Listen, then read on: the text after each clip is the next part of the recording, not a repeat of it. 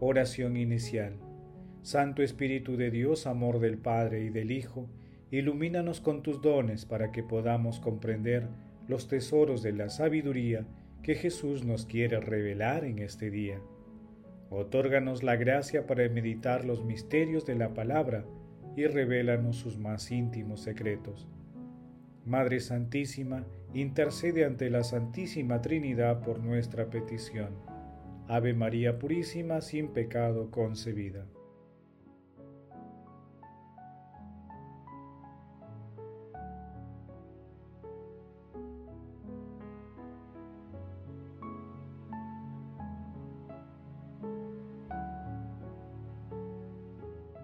Paso 1. Lectura. Lectura del Santo Evangelio según San Mateo capítulo 25 versículos 14 al 30. En aquel tiempo, Jesús dijo a sus discípulos esta parábola. Un hombre, al irse de viaje, llamó a sus siervos y los dejó al cargo de sus bienes. A uno le dejó cinco talentos, a otro dos, a otro uno, a cada uno según su capacidad. Luego se marchó. El que recibió cinco talentos fue enseguida a negociar con ellos y ganó otros cinco. El que recibió dos hizo lo mismo y ganó otros dos. En cambio, el que recibió uno hizo un hoyo en la tierra y escondió el dinero de su señor. Al cabo de mucho tiempo, volvió el señor de aquellos empleados y se puso a ajustar las cuentas con ellos. Se acercó al que había recibido cinco talentos y le presentó otros cinco talentos diciendo, Señor, cinco talentos me dejaste, mira, he ganado otros cinco. Su señor le dijo, Muy bien, eres un empleado fiel y cumplidor. Como has sido fiel en lo poco, te daré un cargo importante. Pasa al banquete de tu señor. Se acercó luego al que había recibido dos talentos y dijo, Señor, dos talentos me dejaste, mira, he ganado otros dos. Su señor le dijo, Muy bien, eres un empleado fiel y cumplidor. Como has sido fiel en lo poco, te daré un cargo importante. Pasa al banquete de tu señor. Finalmente se acercó al que había recibido un talento y dijo, Señor, sabía que eres exigente, que cosechas donde no siembras y recoges donde no esparces. Tuve miedo y fui a esconder mi talento bajo tierra. Aquí tienes lo tuyo. El Señor le respondió, Eres un siervo negligente y holgazán, con que sabías que cosecho donde no siembro y recojo donde no esparzo? Pues debías haber puesto mi dinero en el banco, para que al volver yo pudiera recoger lo mío con los intereses. Quítenle el talento y dénselo al que tiene diez.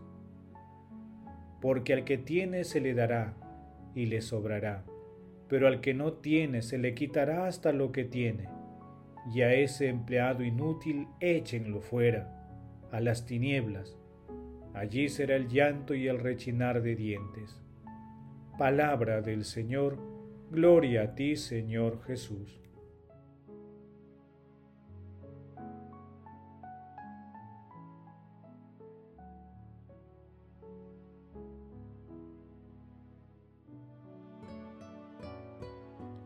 La parábola de los talentos se encuentra en el capítulo 25 de San Mateo entre la parábola de las diez jóvenes y la parábola del juicio a las naciones o juicio final. Las tres parábolas pertenecen al discurso escatológico de Jesús. La parábola de los talentos es una exhortación a ser fieles y esperar sin miedo el encuentro con el juez justo. Es también una respuesta a la idea de un Dios muy estricto y severo, que era promovida por los fariseos que causaba miedo y bloqueaba las iniciativas de los fieles, obstaculizando su crecimiento espiritual, ya que cerraba las puertas para vivir la experiencia personal con Dios que nuestro Señor Jesucristo proclamaba. Los dos primeros siervos son un ejemplo de fidelidad y laboriosidad, que contrasta con la pasividad y miedo del tercer siervo. El Señor desenmascara la verdadera actitud de negligencia y alcazanería de este último, señalando lo que debió actuar en consecuencia con el pensamiento y temores que tenía de él. Hay que destacar que un talento equivalía al sueldo mínimo de seis mil jornadas de trabajo, una cantidad muy considerable, especialmente representa las responsabilidades y tareas que Dios nos ha confiado, además de las oportunidades que la vida nos presenta para cumplirlas.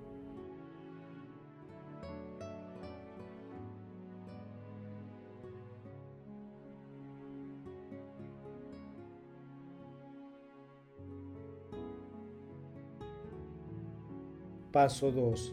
Meditación.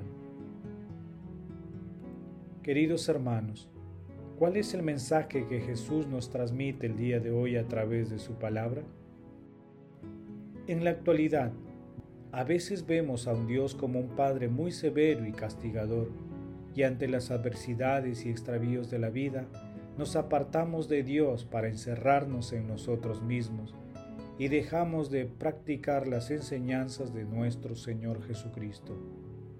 Toda esta estructura de pensamiento y acción, alejada de la verdad, empobrece a la vida espiritual y afecta negativamente a la familia y a la comunidad.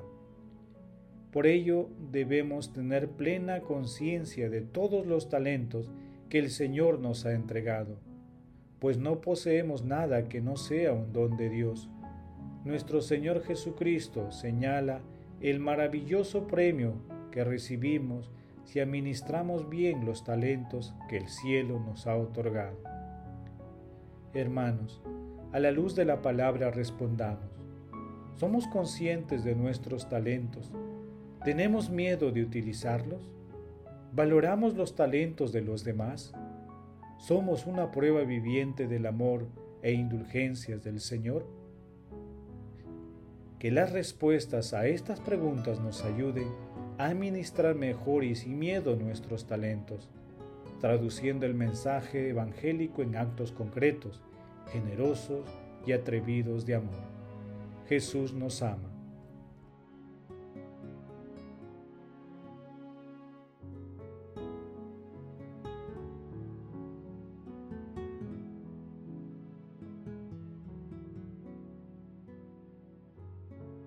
Paso 3. Oración.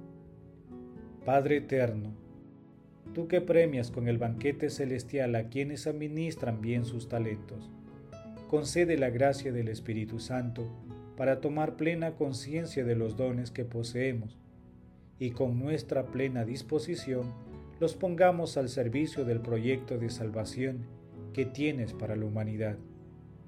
Amado Jesús, Mira con bondad y misericordia las almas del purgatorio, alcánzales la recompensa, la vida eterna en el cielo. Madre Santísima, Madre de la Iglesia, intercede ante la Santísima Trinidad por nuestras peticiones. Amén.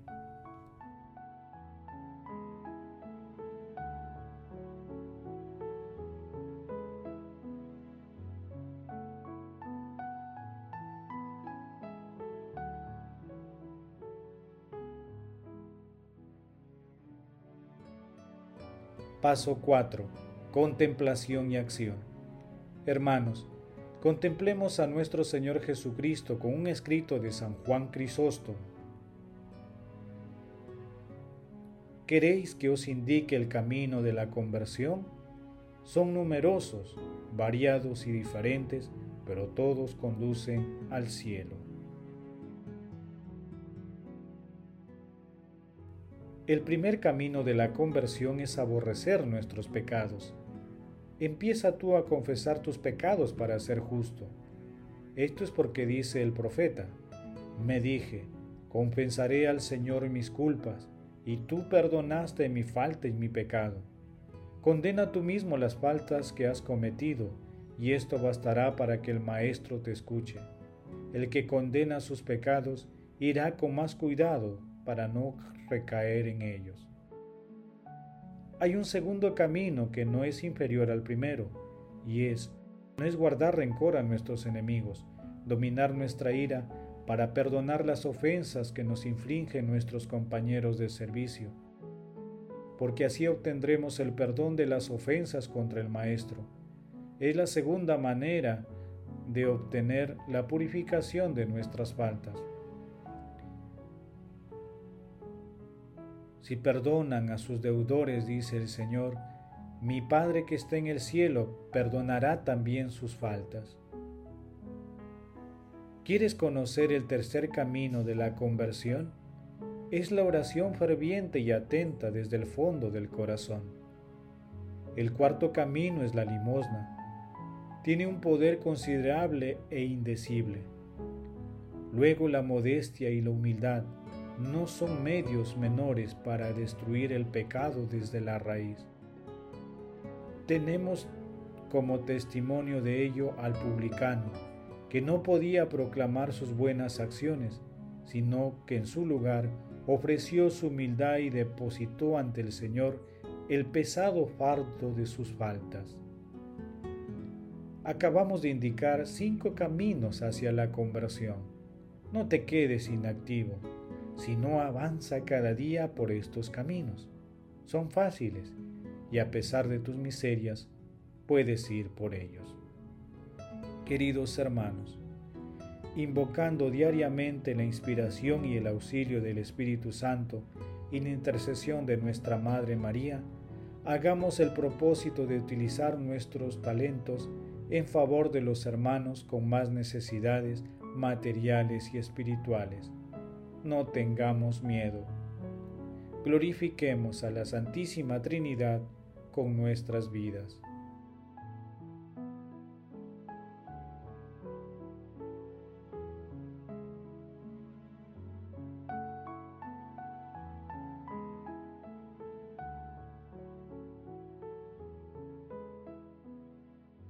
Oración final. Gracias Señor Jesús por tu palabra de vida eterna que el Espíritu Santo nos ilumine para que tu palabra penetre a lo más profundo de nuestras almas y se convierta en acción. Dios glorioso, escucha nuestra oración. Bendito seas por los siglos de los siglos. Madre Santísima, intercede ante la Santísima Trinidad por nuestra petición. Amén. El Señor esté con ustedes y con tu Espíritu la bendición de Dios Todopoderoso, Padre, Hijo y Espíritu Santo, descienda sobre ustedes y les acompañe siempre. Amén. Bendigamos al Señor, demos gracias a Dios.